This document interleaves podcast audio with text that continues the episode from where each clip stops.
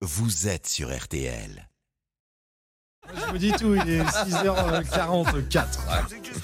Salut mon cher Stéphane, bonjour vous tous. Eh bien, il semble se confirmer, et cela explique le rejet de la réforme des retraites, que le travail pénible a remplacé les travaux forcés.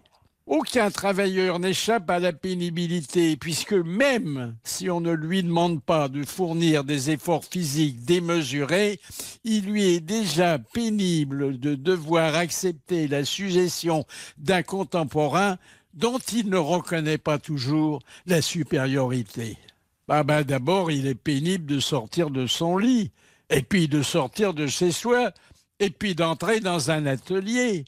À telle enseigne que la pénibilité fait l'objet d'un classement officiel établi selon les métiers et selon les horaires. En tête de ce martyrologe officiel viennent les policiers, les agents pénitentiaires et de sécurité, les pompiers, les douaniers, les soignants, les enseignants euh, de la maternelle, mais aussi du primaire et du secondaire, les chauffeurs de bus et les conducteurs de train, les croque-morts, les éboueurs, et puis les ouvriers du bâtiment, les travailleurs à la chaîne et les travailleurs de nuit. À quoi il convient désormais d'ajouter tous les politiciens. En premier lieu, les maires et leurs adjoints, les notables départementaux et régionaux, les secrétaires d'État qui constituent la piétaille du pouvoir, et les ministres qui, surtout le premier, servent de fusible quand l'exécutif a disjoncté.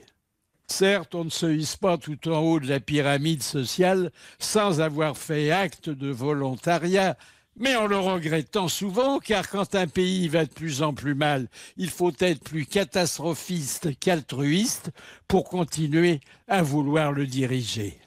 Un exemple, et pas n'importe lequel, puisqu'il se situe au sommet.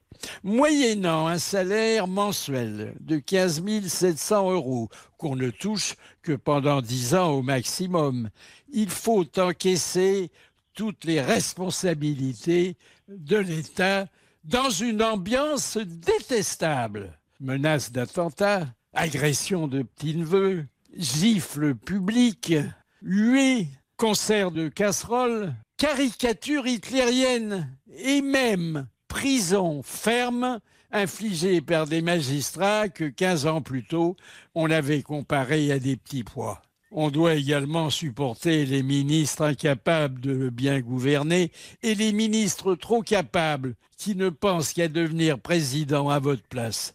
Bref, à perte de vue, une montagne d'ennui et de fatigue, sans aucune reconnaissance à espérer. La pénibilité, j'y reviens. Je sais maintenant par expérience personnelle que quand on a aimé passionnément son métier, ce qui est le plus pénible, c'est de ne plus travailler. Enfin, c'est mon avis, rien que mon avis, mais je le partage. À dimanche prochain. Absolument, rendez-vous est pris. Philippe Bouvard, vous avez la parole sur RTL, bien sûr, tous les week-ends avec nous le dimanche matin. Votre regard sur notre société qui évolue. Dès 6h47.